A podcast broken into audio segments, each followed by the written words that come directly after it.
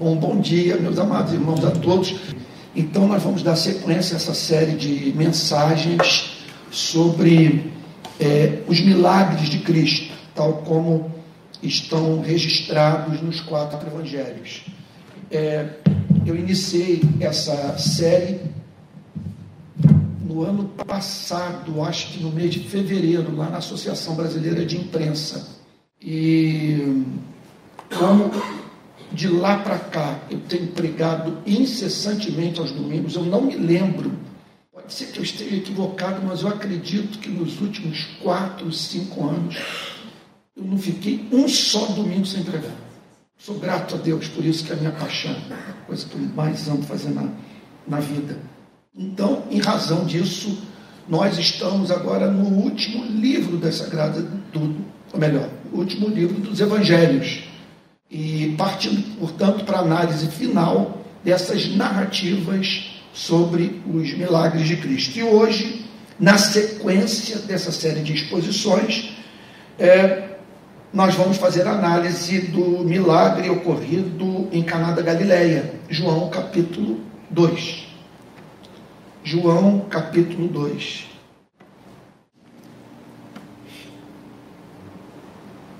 Todo mundo achou? Evangelho de João, capítulo 2. Eu vou pedir para o nosso querido doutor Manuel Ricardo fazer uma oração em voz alta do lugar onde ele se encontra ok?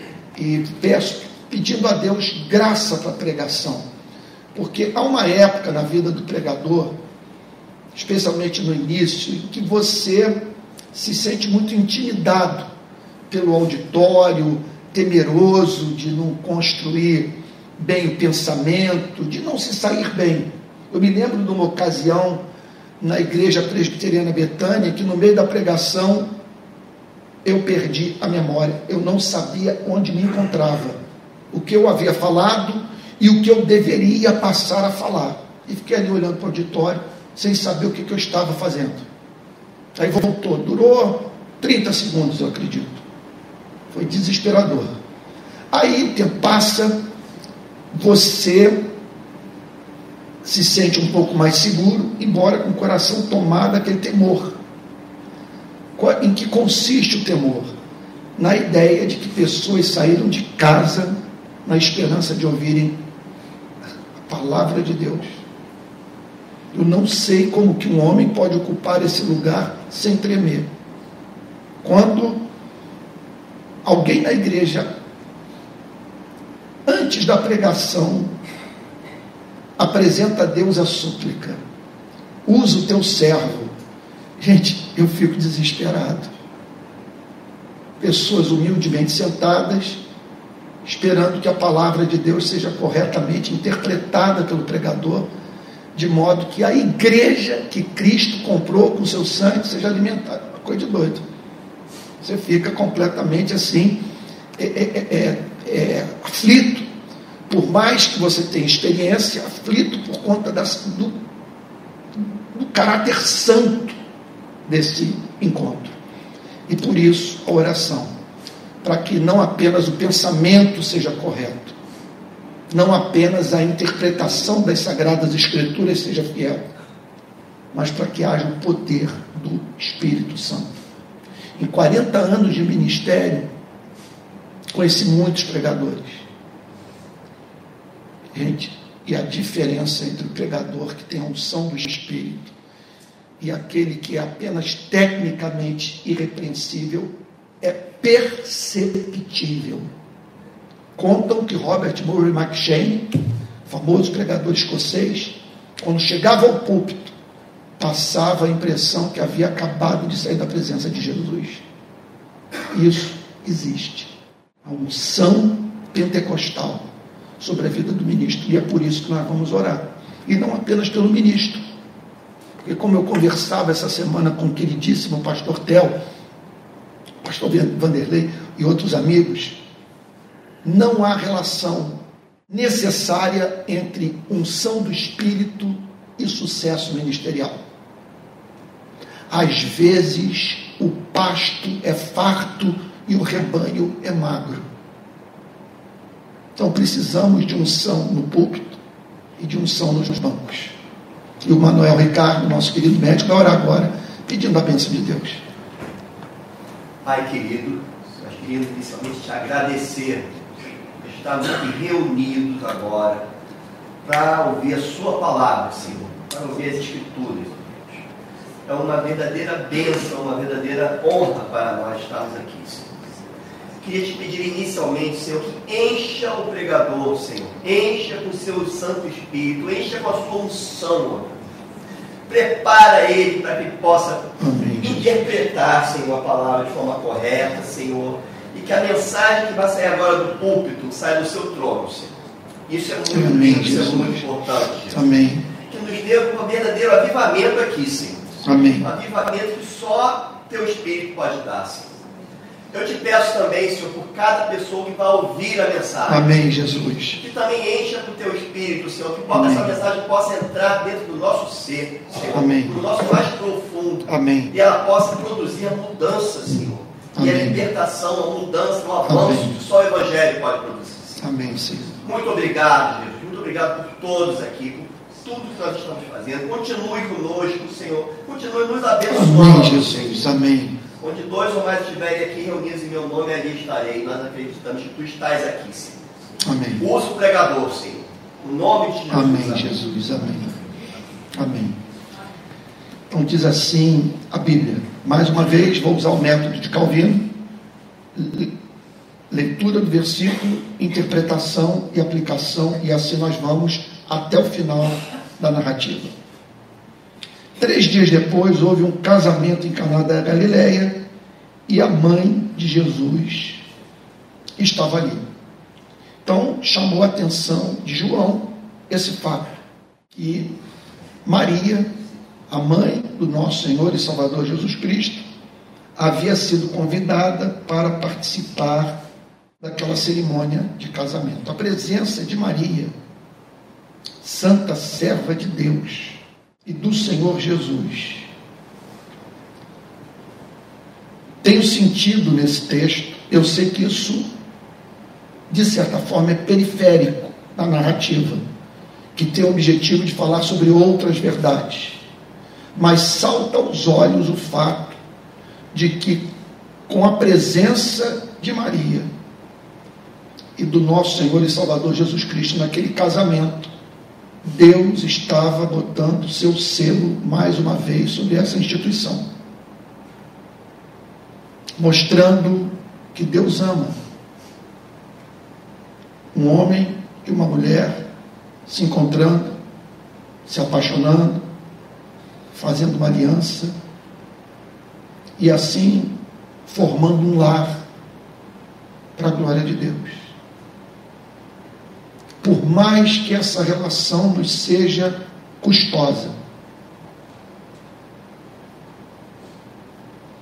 Por mais que o testemunho seja quase unânime de pessoas que, num ponto da sua relação de casamento, chegaram a lamentar pelo fato de um dia terem se casado, uma coisa é certa, que casamento não é uma mera construção social da realidade.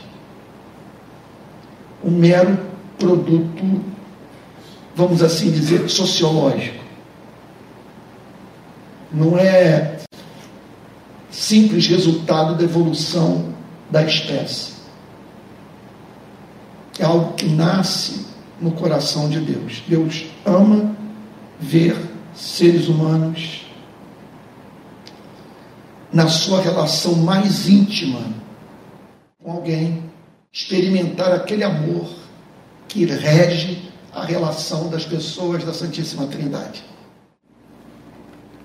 Então lá estava Maria, bem como o nosso Salvador, naquela festa de casamento. Jesus também foi convidado com seus discípulos para o casamento tendo acabado o vinho.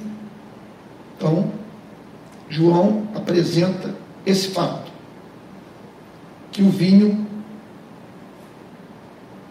é havia acabado. E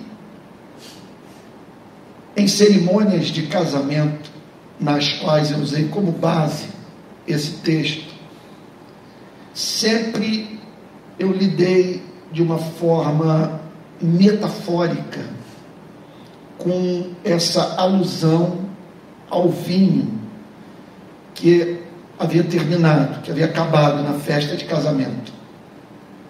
Porque, é, embora a meta da, da narrativa não seja essa, nós somos levados, contudo, a pensar naquelas relações de casamento que perderam o prazer, o sabor, perderam a alegria. Então, aqui o texto fala desse dessa festa que não tinha mais vinho. E isso julgo que não é fazer violência ao texto, nos faz pensar naquele tipo de ser humano que viveu a experiência de perder o prazer de viver, a alegria pela vida. Não vê mais sentido é, em nada. Ontem eu vivi essa ambiguidade, porque eu havia ido à praia de manhã, tinha separado dia para ser um dia de refrigério. No meio de uma semana, os últimos dias não foram fáceis. Muita morte no nosso país, operação policial na Bahia, com dezenas de mortos, em São Paulo, no Rio de Janeiro, criança vítima de bala perdida. E aí eu chego ontem, preparado para o jogo à noite, jogo do meu time, com meu filho, com meu sobrinho, meu irmão, um monte de gente querida que eu conheço. É uma coisa que é mais do que futebol. É o prazer de estar na companhia de pessoas que você ama, ali no lúdico, se esquecendo momentaneamente das loucuras da vida. Essa semana, nosso querido Vanderlei, depois de termos conversado muito, ele mandou lá de Portugal. Aliás, é, mandou lá de Portugal. Não, não, ele, ele ainda estava no Brasil antes de ir para Portugal mandou a seguinte mensagem para mim, depois de uma conversa que nós tivemos é, durante a semana na casa do pastor Tel. Antônio, é, separe tempo para contemplar e tempo para rir. Conhecendo a minha vida, ele falou: você precisa é, dessas decisões terapêuticas. Tempo para contemplar, para se abstrair dessa realidade, por mais que isso seja difícil, a fim de pensar nos motivos que temos para não perdermos a esperança. Quero trazer à memória o que me pode dar esperança. As misericórdias do Senhor são a causa de não sermos consumidos. Suas misericórdias não têm fim se renovam a cada manhã. Então, e lá, meu querido amigo, irmão, psicólogo, sugeriu também o lúdico. E o futebol funciona assim. Mas antes de ir para o jogo, a nossa assessora de imprensa manda a seguinte mensagem: Olha, você vai ter que enviar as aspas referentes a esse crime que houve, porque a imprensa já está cobrando. Aspas, no jargão jornalístico, é aquela declaração que é feita por uma pessoa pública ou em nome de uma instituição que sintetiza o pensamento dessa pessoa da instituição referente a algum tema que demanda um posicionamento. Mas falei, aspas, que crime, o que aconteceu? Ela falou, dá uma olhada no, no link que eu acabei de enviar para você. Quando eu cliquei, eu não acreditei uma menina de cinco anos, dentro de casa, ela encontrava-se pulando, literalmente na sua cama. E uma bala perdida atinge no peito. Eu falei, meu Deus, vou ou não vou para o jogo?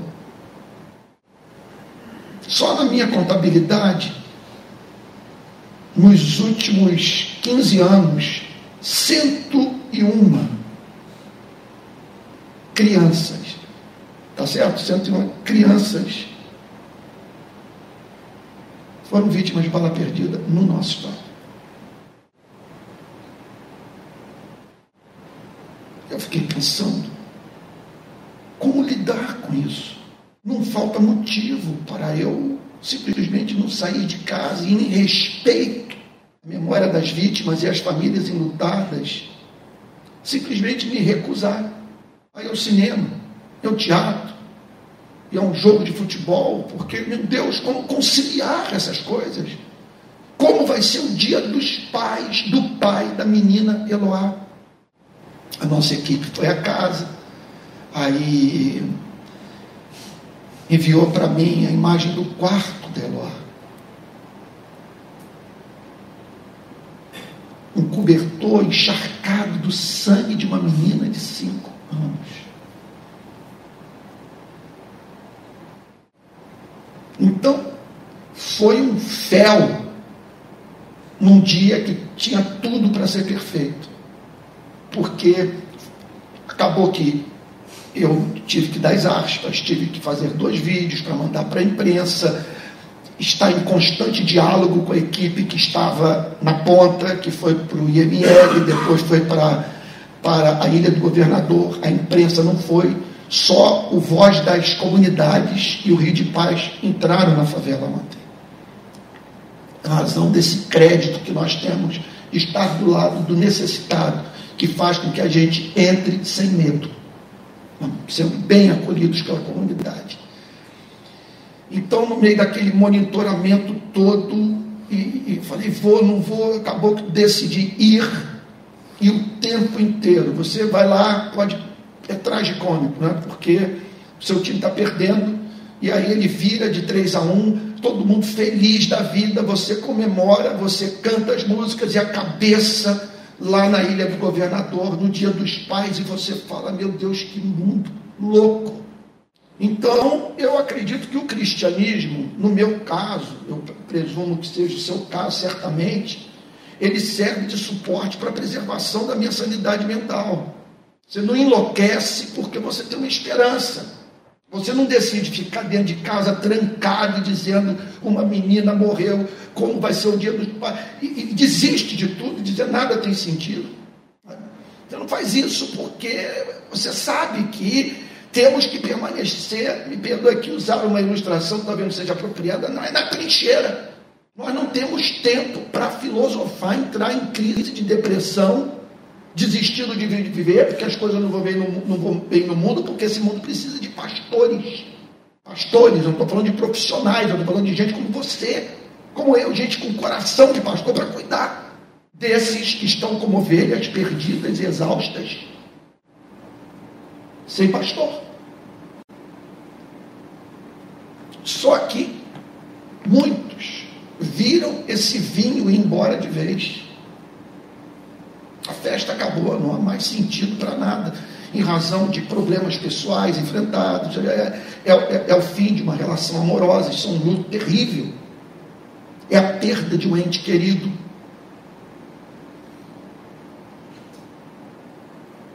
Às vezes, é essa angústia que é proveniente da percepção da dor do próximo.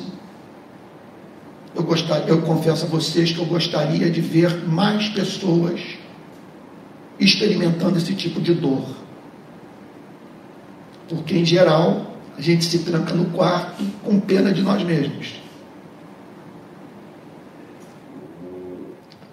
E raramente nós nos deparamos com pessoas que se angustiam em razão da dor do próximo. Mas no caso daqueles de coração mais sensível, entre os quais ateus, agnósticos, adeptos de outras religiões, irmãos nossos na fé, lidar com a loucura desse mundo é um problema filosófico. E mais do que um problema filosófico.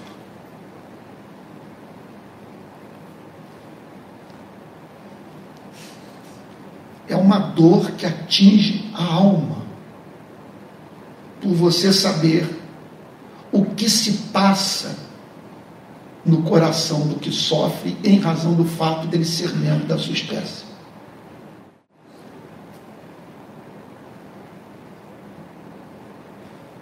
E aí hoje eu vindo para a igreja com a minha filha de 12 anos no banco de trás.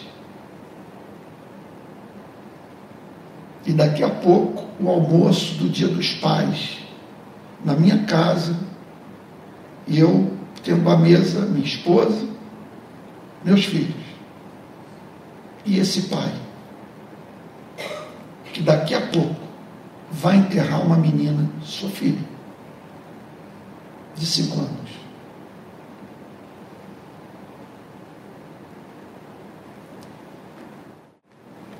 O vinho acabou. Essa é a experiência de muitos perda do prazer de viver. Tendo acabado o vinho, a mãe de Jesus lhe disse: Eles não têm mais vinho. Foi feito esse registro que Maria passou essa informação para o seu filho. Eles não têm mais vinho. A festa não havia terminado, e aquele elemento de alegria, a Bíblia reconhece que o vinho comunica alegria ao coração humano. Salmo 104, por exemplo, diz assim: olha só.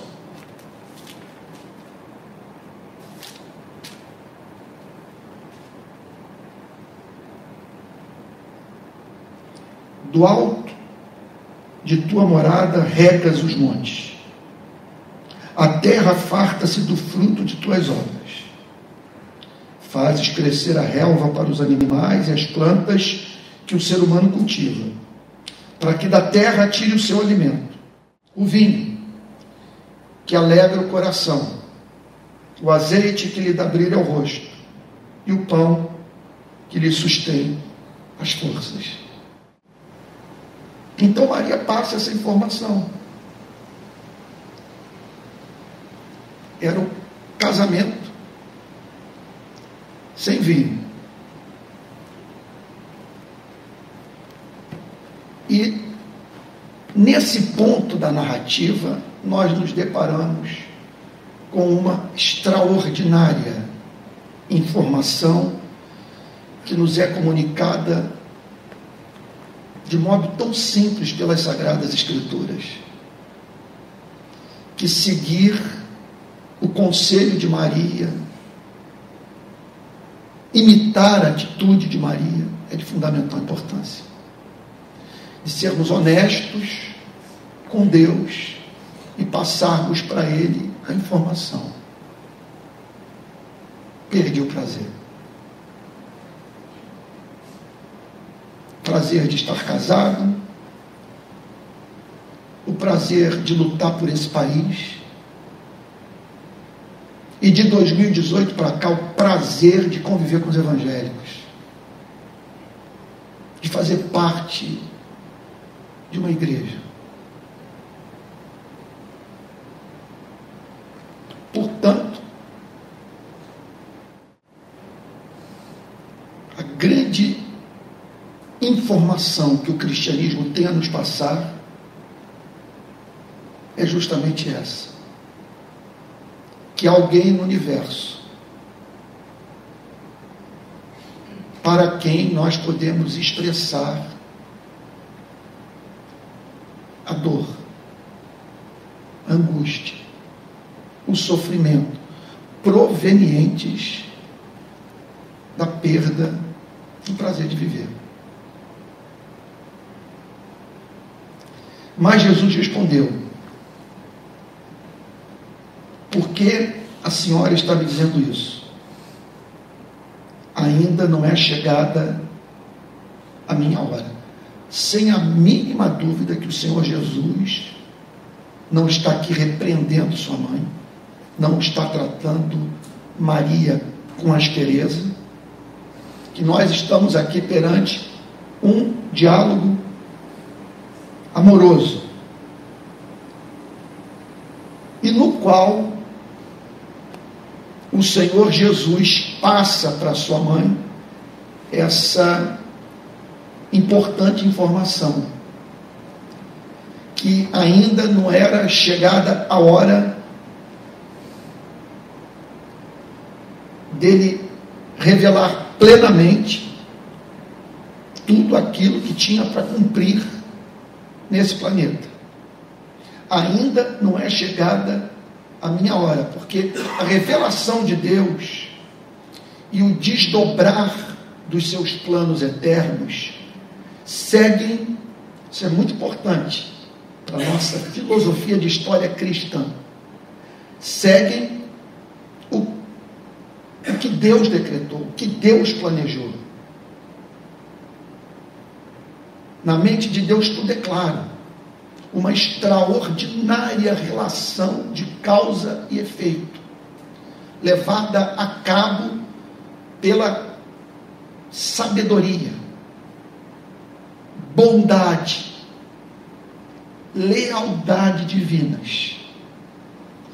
Então, esse plano, e bem como os seus desdobramentos factuais, eles são revelados progressivamente, de modo que passo a passo nós vamos conhecendo fatos novos dos planos eternos de Deus e a manifestação no tempo e no espaço do seu propósito eterno. Então, ela falou aos serventes: façam tudo o que ele disser. Por que Maria ocupava esse espaço na festa, nós não sabemos. A Bíblia não revela o motivo pelo qual ela assumiu esse protagonismo, mas chamou a atenção de João esse diálogo entre Maria e o seu filho. A resposta de Cristo para a sua solicitação e, em conexão a isso, o que Maria disse para os serventes: façam tudo o que ele disser. Mais uma vez, nós estamos diante de um fato da mais alta relevância para o cristianismo, em especial para nós que nos consideramos herdeiros da reforma protestante e que botamos muita ênfase na graça e no papel da fé nesse processo todo.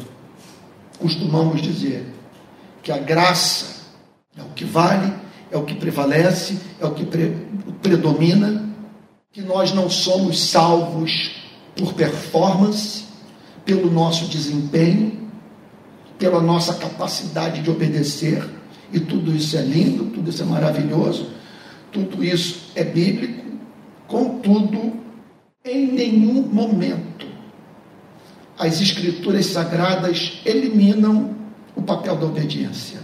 E aqui, portanto, Maria apresenta uma verdade que devemos aplicar às nossas vidas nas horas em que julgamos que o cristianismo não está nos servindo de nada.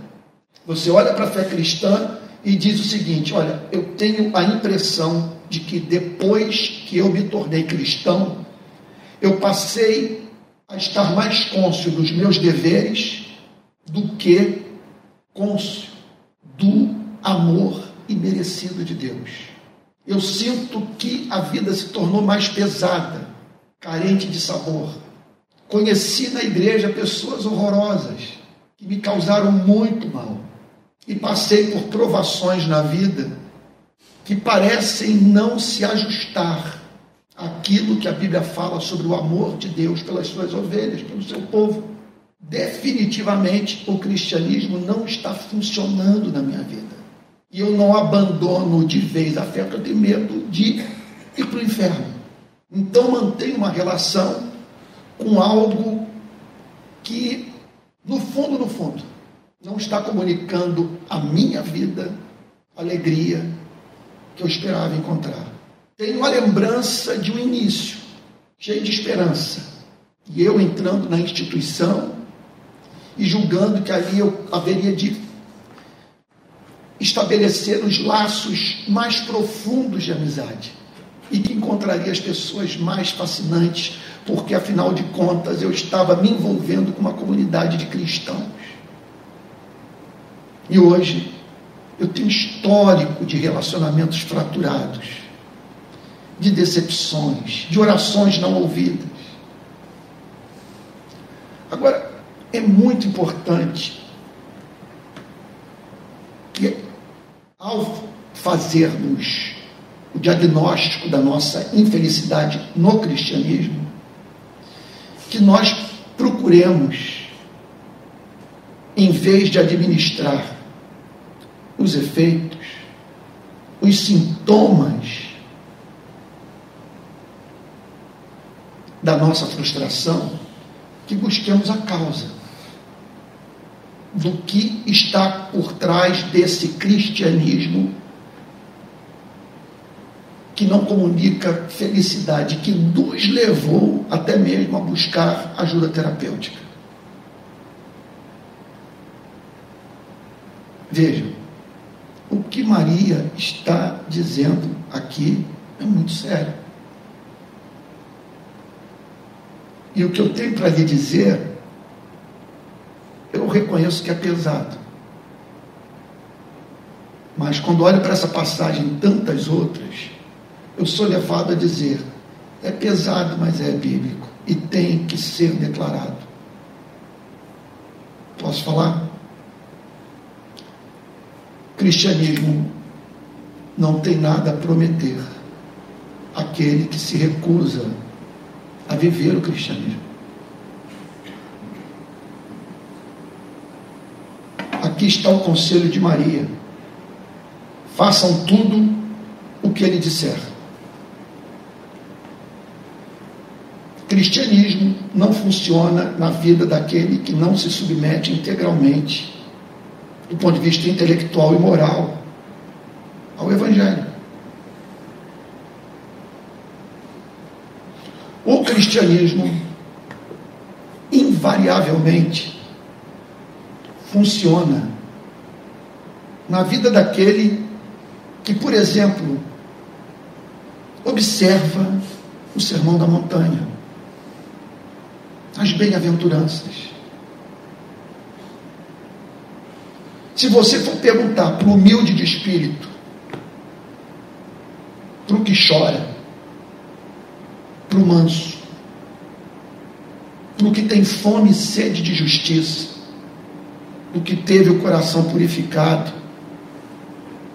pela palavra, para o pacificador, se você perguntar para aquele que é perseguido por causa da justiça, ou em razão do seu compromisso radical com o Evangelho, se o cristianismo funciona em sua vida, você o encontrará respondendo: reconheço que há perseguição, perdas, decepções profundas nessa estrada lutas infernais, problemas novos que eu passei a enfrentar e que não enfrentaria se eu não fosse cristão. Contudo,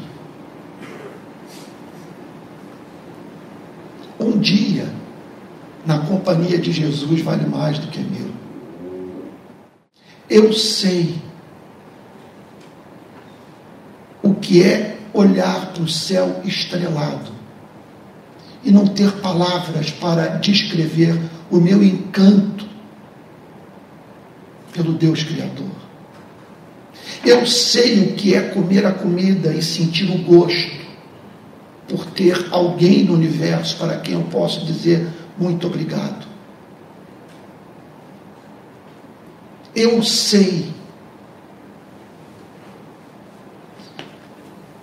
a felicidade que Cristo comunica aquele que percebe a sua proximidade.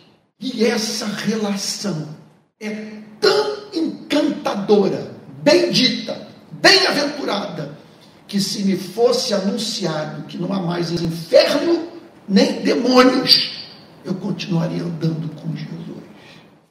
Portanto, façam tudo o que ele disser. Posso fazer uma aplicaçãozinha dura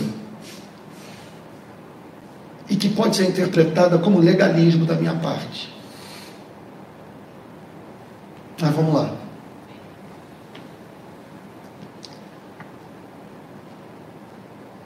Cristianismo não funciona na vida de quem não ama o pobre, de quem não é misericordioso, de quem não se compadece do necessitado.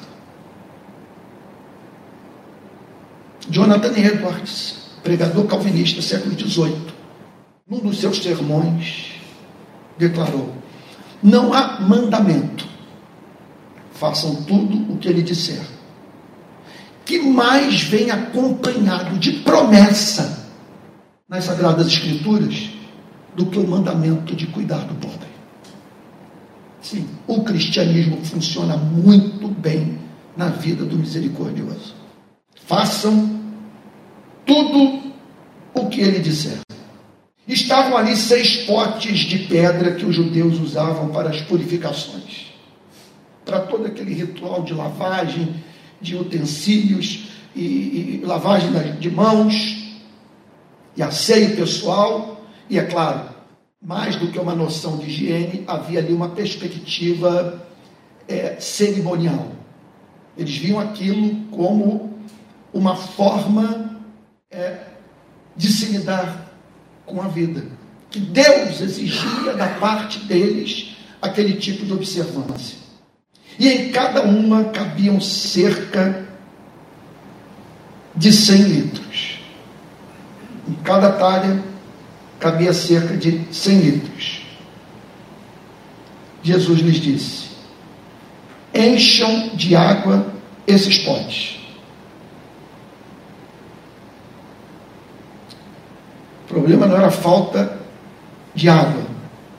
O problema era falta de vinho. Havia uma expectativa cultural de que enquanto a festa perdurasse, houvesse vinho à disposição de todos. E o Senhor Jesus aconselha que eles jogassem água nesses, naqueles potes.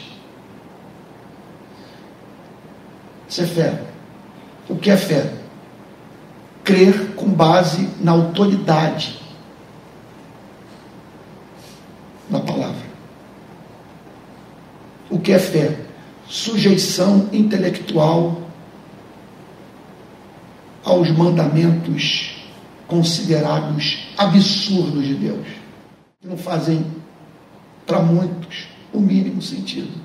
Encham de água esses potes.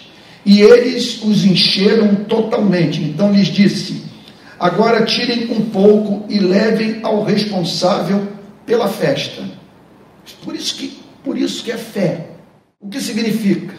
Fé é essa sujeição à palavra de Cristo pelo simples fato de ser a palavra de Cristo. É como o pregador certa vez disse: se Jesus pedir para você sentar, não procure cadeira. Então, entendo, de certa forma, esse homem estava dizendo uma verdade. Não é que você vai se boicotar e vai procurar uh, o, o caminho mais difícil de fazer as coisas. Não. Mas significa o seguinte: que se é a palavra de Cristo, se você reconheceu ali a autoridade da palavra do Filho de Deus, a você cabe essa sujeição, por mais que ela se, se lhe afigure como difícil de compreender. Então agora tire um pouco e levem ao responsável pela festa. Havia uma pessoa ali, portanto, que era responsável pela condução daquele momento de celebração. E eles o fizeram. Verso 9. Quando o responsável pela festa provou a água transformada em vinho, então aconteceu isso, e o responsável pela festa provar a água transformada em vinho. Isso aqui é dar pano para manga, gente. Cristianismo só funciona na vida daquele que o experimentou. Aí que está. Esse é um problema que nós enfrentamos na evangelização do mundo. Em especial quando estamos comunicando o Evangelho para pessoas que não vão se converter nunca. A nossa experiência é, de certa forma, incomunicável. É claro que há espaço para nós darmos ao próximo a razão da nossa esperança.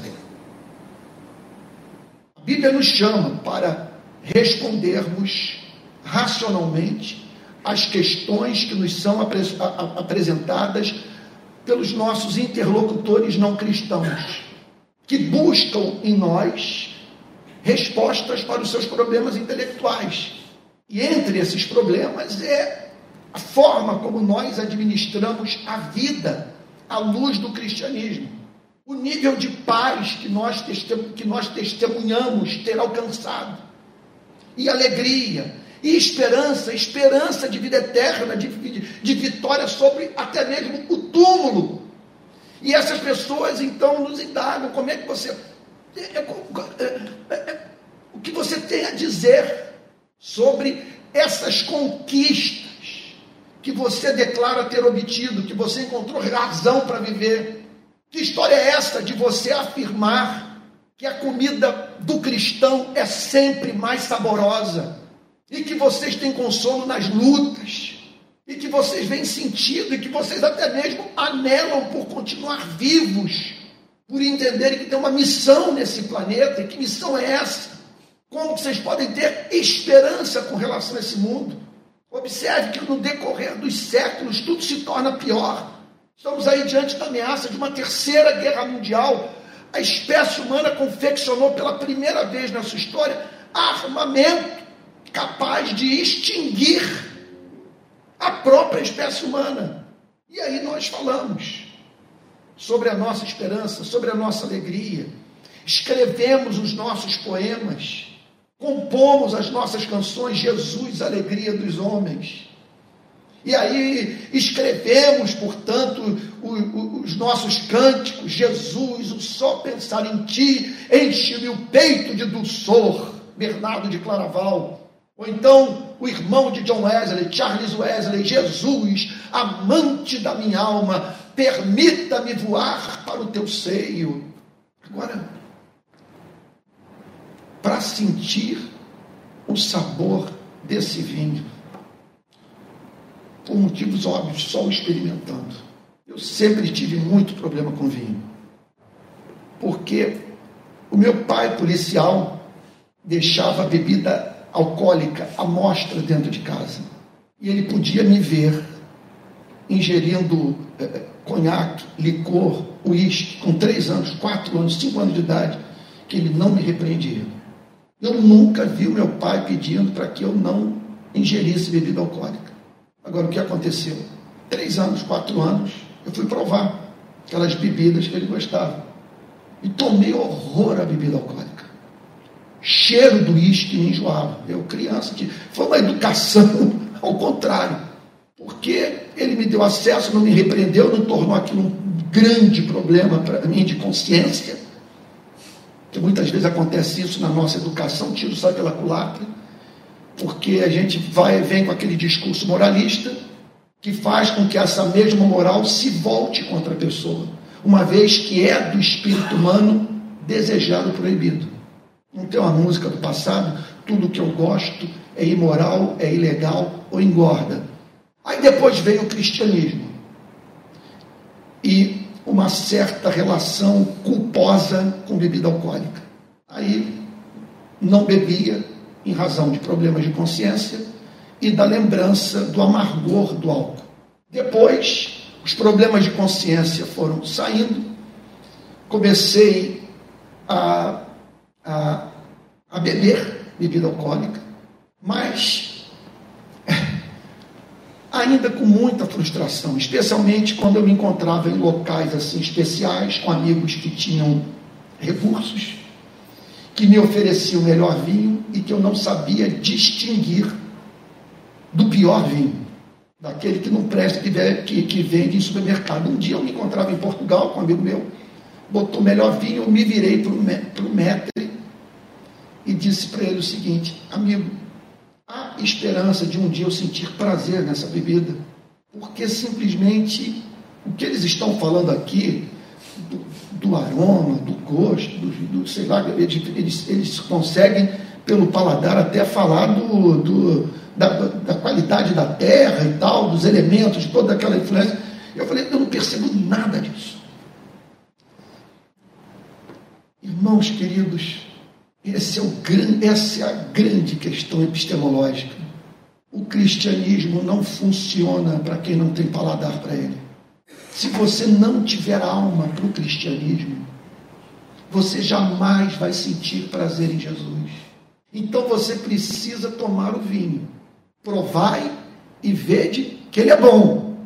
Mas se você não tiver paladar para o vinho, se você não tiver essa capacidade de sentir a doçura do mel, você jamais provará dessa evidência, que é muito, infinitamente mais forte do que as provas sociológicas, as provas manuscritológicas, as provas históricas, os argumentos racionais referentes à existência de Deus. Para falar a verdade, esses argumentos funcionam para nós, porque queremos crer e queremos crer, e por isso, e porque queremos crer, vemos Deus em tudo que foi criado, porque nós provamos dessa alegria. Eu já vivi momentos de intenso prazer na vida, que só foram experimentados por mim com intensidade, porque Jesus estava presente, porque eu tinha alguém para dirigir o meu muito obrigado, a minha felicidade, por ver graça, por ver intenção, por ver propósito, por ver alguém ali me dizendo: me afeiçoei por você. Isso é um presente que eu estou lhe dando, isso é algo que eu estou lhe oferecendo para suavizar a sua jornada. Então, o que ocorreu? Verso 8. Então Jesus lhes disse: Agora tire um pouco e leve o responsável pela festa. Eles o fizeram. Quando o responsável pela festa provou a água transformada em vinho, ele não sabia de onde tinha vindo o vinho. Por mais que os serventes que haviam tirado a água soubessem, chamou o noivo. E aí então, veja só, isso aí está registrado nas Sagradas Escrituras. Está registrado. Chamou a atenção de João. Maria presente, o vinho acabou, Maria vira-se para Jesus, apresenta o problema para Cristo. Ela tem um diálogo com Jesus, ela entende que alguma coisa podia acontecer, ela vira-se para os serventes e diz: Olha, façam tudo o que ele mandar. Aí vem esse conselho esquisito de encher aquelas talhas com água, a sujeição a uma palavra que aparentemente não tinha uma razão de ser. Aí a hora do teste, o mestre Salo, responsável pela organização da festa, prova daquele vinho e, como bom entendedor de vinho, ele vira-se para o noivo e pergunta: Todos costumam servir primeiro o vinho bom. E quando já beberam muito, quando estão alcoolizados, ou já beberam demais, beberam mais do que o suficiente, servem o vinho inferior, quando a capacidade, portanto, de, de, de, de assimilar o prazer diminui. Você, porém, guardou o melhor vinho até agora. Por que isso? Você, porém, guardou o melhor vinho até agora. Gente, essa narrativa é a descrição da essência do cristianismo. Se você não vir o cristi, meu Pai Santo, se você não vir o cristianismo à luz dessa cerimônia de casamento, você não entenderá o que significa ter relação com Deus cristão. Porque, entenda o que eu vou lhe dizer, esse milagre é a revelação da essência da nossa religião. Permitam-me dizer isso. Da religião de Cristo, da religião do Evangelho. Porque aqui nós estamos perante algo que tem o objetivo de comunicar prazer. É o novo que emerge, que nos faz romper com uma antiga tradição, incapaz de atender às demandas do espírito humano é algo que pode ser provado. E que uma vez, é impressionante isso, gente. Durante tantos anos eu me dediquei à apologética, me dediquei ao trabalho dos filósofos cristãos e procurando entender as razões intelectuais da minha fé. E eu as encontrei. E eu posso dizer para mim mesmo, tais e tais motivos eu sou cristão. Mas acima de tudo, eu sou cristão porque eu provei o vinho. E eu não tenho esperança de nenhum outro lugar encontrar o que eu encontro na companhia de Jesus. E o que ele tem a nos oferecer é o que comunica prazer em altíssima intensidade. É, portanto, uma fé que não tem o propósito de criar um divórcio em nossa alma entre a vida consagrada a Deus e o motivo da alegria, o motivo da satisfação, o motivo do prazer. E o impressionante nesse texto é a sua revelação da irresponsabilidade. É, emissora de televisão, por conta certamente do que houve na Ilha do Governador, TV Globo. Eu me esqueci, vocês me perdoem, eu esqueci de botar naquele modo que ninguém consegue ligar na hora do culto. E aí aconteceu, peço perdão a vocês, deixa eu retomar o pensamento. Gente, vamos parar para prestar atenção aqui no seguinte. A palavra vinho que aparece aqui nessa narrativa é a mesmíssima palavra usada pelo apóstolo Paulo no texto de Timóteo, no qual ele diz: Não vos embriagueis com vinho, no qual há dissolução, a contenda, mas enchei-vos do Espírito Santo. Vamos lá. Eu não sei o que vocês vão fazer, os que me ouvem farão dessa informação que o texto nos passa, ela é escandalosa. Mas é importante que percebamos as implicações teológicas do que o texto quer comunicar. Jesus botou 600 litros de bebida alcoólica numa festa de casamento. Antônio, você está querendo ser bombástico, você está querendo chocar. Não! Interpretação natural do texto. 600 litros de vinho. Nós estamos aqui, portanto, diante da teologia do prazer. Isso nos remete para fatos da vida, deliciosos, porém profundamente tentadores. A gente não apenas ingere alimento, a gente ingere alimento com prazer. A gente não apenas bebe a bebida, a gente se, delicia, se delicia com o que ingere. Nós não apenas procriamos, nós trememos na cama de orgasmo. Orgasmo, ejaculação. Meu Deus do céu, por que ele inventou isso? É um mundo, é prazer pelos poros, é prazer que atinge todos os nossos sentidos. Esse é o mundo que Deus criou para a sua glória, para a nossa alegria, para a nossa felicidade. E nem por isso nós devemos considerá-lo irresponsável, porque ele nos chama para usarmos desses mesmos prazeres como meios para estarmos na sua presença e não como ídolos aos quais nós prestamos culto e que inviabilizam a nossa vida, que faz com que causemos sofrimento a pessoas e que deixemos de buscar a Deus a fim de buscarmos aquilo que só pode cumprir o seu papel designado por Deus em nossas vidas, se estiver associado à pessoa bendita de Jesus. Então, esse é o mundo que Deus criou, a nós nos cabe lidar com tudo isso de modo responsável. Agora, quando eu olho para uma passagem como essa, zero chance da vida monástica exercer qualquer espécie de fascínio para o meu cristianismo. Porque o que o texto está dizendo é que dá para amar o próximo dá para servir o necessitado, lutar pela justiça, ter vida de solitude, vida de oração, comunhão com as sagradas escrituras e não abdicar do prazer de viver. Entendam, isso aqui é uma nota, gente. É uma nota. Ele botou esse vinho naquela festa de casamento e era o melhor vinho. Ali estavam presentes os principais motivos para pessoas se embriagarem. E mesmo assim ele o fez.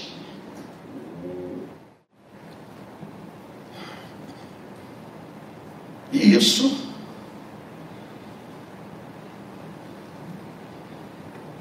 porque é da sua natureza nos levar a conhecermos as suas entranhas de amor por meio do prazer. Permita-me dizer, nós não somos budistas. O nirvana para nós não é abrirmos mão do prazer. Quer dizer, ser feliz na exata proporção em que não desejamos nada. E porque nós não desejamos nada, nada nos afeta. Porque não temos nenhuma expectativa em relação à vida. O problema é que você olha para a Bíblia, não é um mundo de promessa que faz apelo para o corpo, para o espírito. Promessas de intenso prazer. Profunda, vocês vão entrar numa terra onde manda leite e mel. No coração da Bíblia, um livro chamado de livro de cantares. Que não fala apenas de um, de um casal casado, de um casal em êxtase. Diante do prazer do intercurso sexual, no qual o texto fala abertamente ou sobre o qual o texto fala abertamente. Versos 11 e 12, aqui eu termino. Assim, Caná da Galileia, Jesus deu início a seus sinais. Não era chegada a sua hora, mas sim o momento dele emitir sinais concretos de que mediante esse, essa revelação progressiva, homens e mulheres tomariam consciência do fato de que o Criador da Via Láctea havia enviado seu filho para esse planeta. Ele manifestou a sua glória, a beleza dos seus atributos. E os seus discípulos creram nele. Sem a mínima dúvida, todos creram nele. Não porque apenas viram, mas porque beberam daquele vinho. Que belíssima imagem da nossa correta relação com Deus. Se você me perguntasse agora, Antônio, o que, é que você quer com essa pregação? Qual a sua intenção? O que, é que você quer fazer com as pessoas? O que, é que você espera? Qual é o efeito dessa mensagem? na vida dos que estão em casa ouvindo.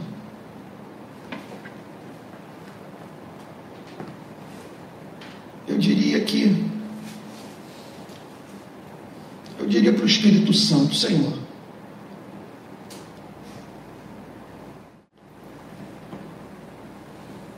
que o cristianismo possa ser visto por essa perspectiva.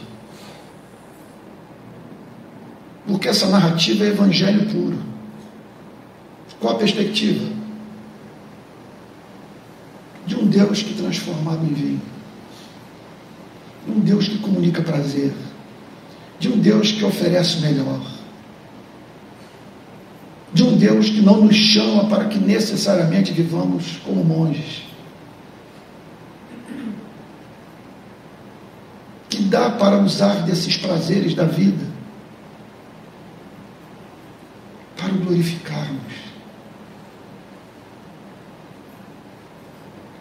interessante. Aqui eu concluo dizendo o seguinte: vê se você concorda comigo. Nós temos muitas vezes a impressão que a suprema arte do diabo, do ponto de vista das suas intenções de nos afastar de Deus, é ampliar o caminho. Estão entendendo? O caminho é estreito, e aí ele o amplia, a fim de que você busque incorporar ao seu cristianismo tudo que é tipo de comportamento pecaminoso.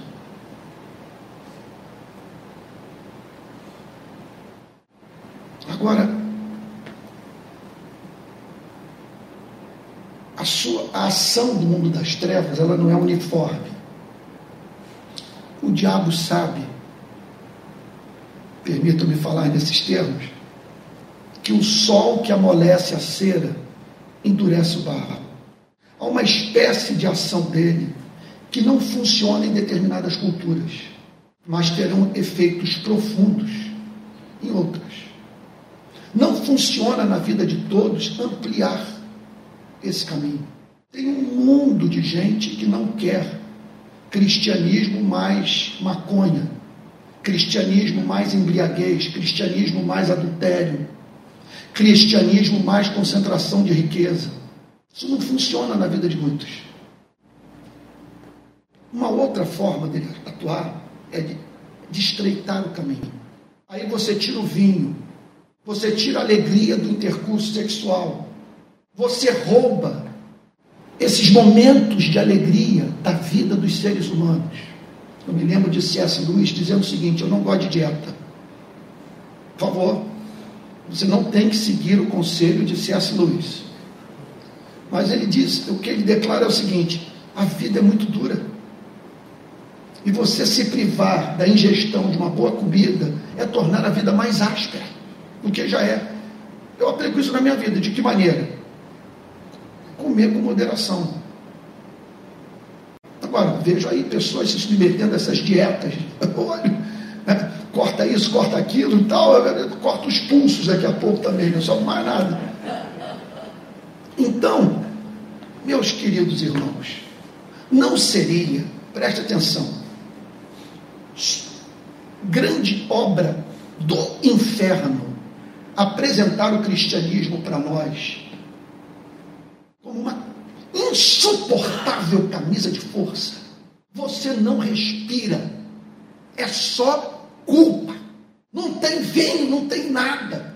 E lá no fundo você tem uma comunidade de neuróticos, de pessoas em crise com Deus, dizendo: parece que Sua palavra me ensina a me sentir somente bem quando eu estou mal. E esse texto vem em nosso socorro, dizendo o seguinte: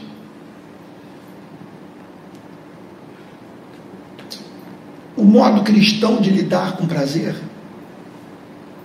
não é o da abstinência, mas o da temperança, do domínio próprio, a fim de que esses prazeres nos aproximem jubilosamente de Jesus. E na presença dele, estarmos tão encantados com Sua companhia, a tal ponto de, nos momentos em que não temos mais acesso a essas alegrias que comunicam conforto à vida, nós não perdermos a vontade de viver. É isso. Vamos orar? Vamos ficar de pé e orar?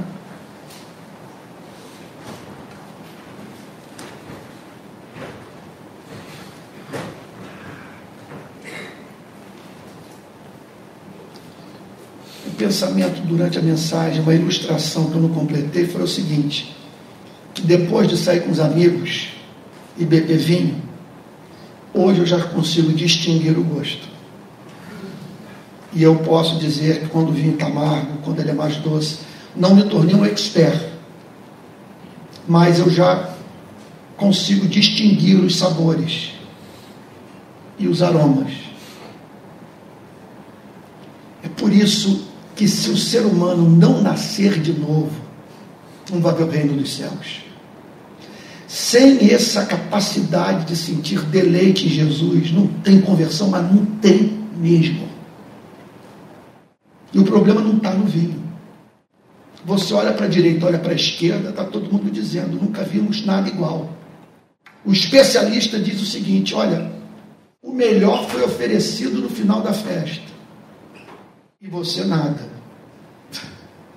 Vai lembrar aquele samba, né? Quem não gosta de samba, bom sujeito não é. É ruim da cabeça ou doente do pé. Então não gostar de Jesus, não gostar do Evangelho, gostar da companhia de Cristo, do Espírito de Deus, está alguma coisa. Então, nós não temos que sair por aí, entendo o que eu vou dizer, em busca da ajuda dos filósofos, dos apologistas, a fim de que esses nos convençam da veracidade do cristianismo. Isso tem seu lugar, eu mesmo fiz, e foi de grande valia. Mas o decisivo foi, ó, não isso que você está pensando, foi beber o vinho, foi ter contato com Cristo. Contato com Cristo. E ainda bem que algumas das minhas experiências pentecostais foram vivenciadas antes de celular. Porque muitas das bizarrices que vocês estão vendo por aí, eu já tropecei nelas. Aquele momento de alegria. Teve uma vez que eu fiz aviãozinho de tanta felicidade. Aqueles cultos da Betânia do passado, é Alex e Márcia, lá na juventude e tal, você volta aí, meu Deus, 40 anos. Quando o fogo cair, gente, a gente sapateava. Essa, é por isso que eu não julgo ninguém, eu fico na minha. Hoje eu estou contido, sessentão, você não vai me ver bizarrice só lá no jogo do Botafogo, mas aqui seguro minha onda e tal. Mas é uma coisa maravilhosa, gente. É uma coisa maravilhosa. Então vamos, vamos orar e preparar o coração para ser Pai Santo. Nós te agradecemos por esse milagre nas bodas de Caná da Galileia tão revelador do espírito da nossa fé. Obrigado por não precisarmos nos tornar monges, nem budistas, para o agradarmos. Dá para ter prazer, sem se escravizar por ele e usá-lo.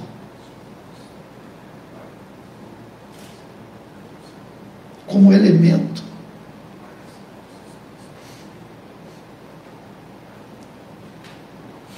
de alegria.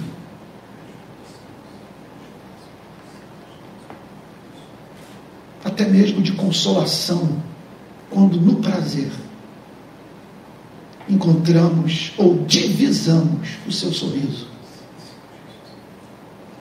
Senhor, não permita que transformemos esse Cristo que operou esse milagre nas bodas de Caná da Galileia no inimigo da nossa vida. Que não pode ser inimigo da nossa vida. Quem revelou não querer que a festa chegasse ao fim. Quem manifestou seu amor gracioso, oferecendo o melhor vinho que podia ser oferecido. Nós o amamos, Senhor.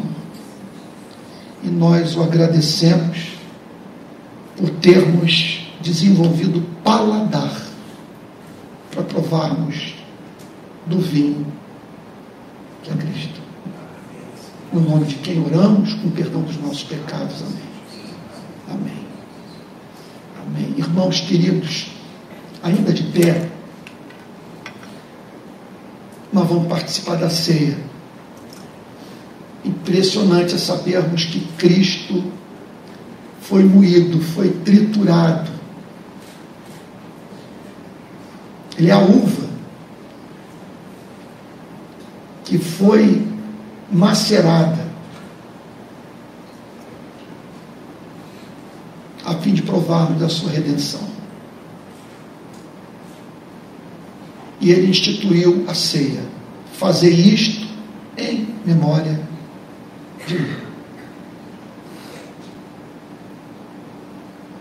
E naquela noite no cenáculo, ele pegou um pão e disse: Seu meu corpo, oferecido em favor de muitos.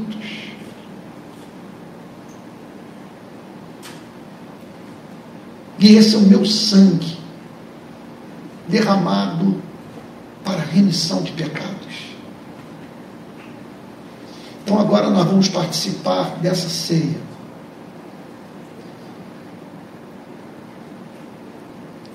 Lembrando dos benefícios, ou nos lembrando dos benefícios desse sacrifício.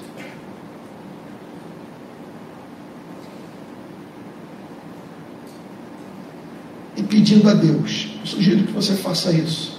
Senhor, que ao comer o pão, que o meu espírito seja alimentado por Cristo. E que ao beber o cálice,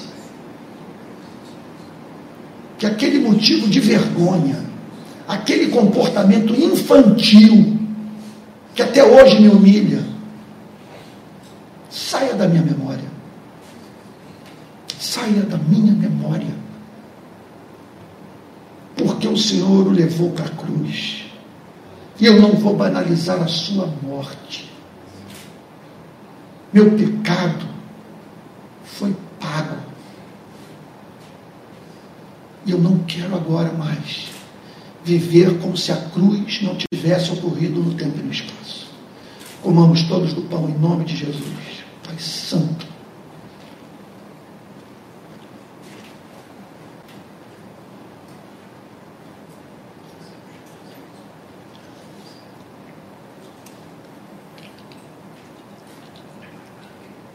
Nós santificamos esses elementos, Senhor, para esse uso. Para eles se tornarem símbolos do teu amor. Senhor, tu sabes que a culpa é uma desgraça. Essa culpa provocada pelo adversário das nossas almas Senhor, nós vamos agora beber desse cálice, cuja cor remete a nossa mente para o sangue.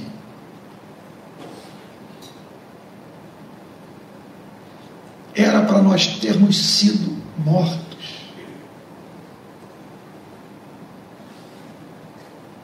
Mais um interpôs entre nós e a sua lei,